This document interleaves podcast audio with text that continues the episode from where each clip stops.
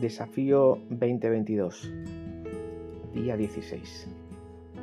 Hay una oración que es, es atrevida, pero cada vez que le decimos, Señor, sorpréndeme.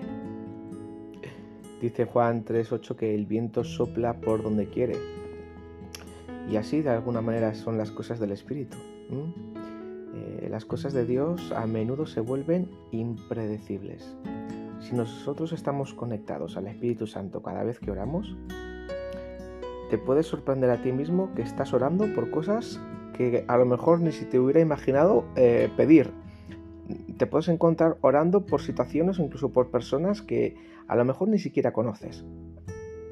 Y otras veces sí que estás orando por algo que realmente quieres orar, eh, por una problemática en concreto, por una persona eh, específica, y tú le dices, eh, Señor, bendice a esta persona, o obra a través de ella, o permite cualquier circunstancia para que esa persona vuelva a ti, y, luego te das cuenta de que Dios sorprende, porque a menudo no hace las cosas como nosotros esperamos.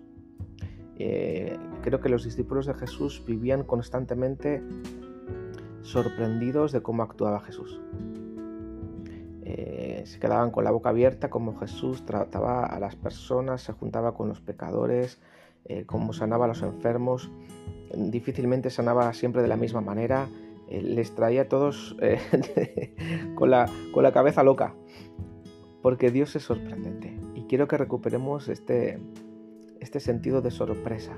Y cuando oremos, digamos, Señor, sorpréndeme en este día haz lo que tú quieras, eh, somos tuyos.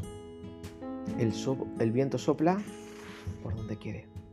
Así que yo creo que Dios siempre tiene una sorpresa santa guardada en su manga soberana.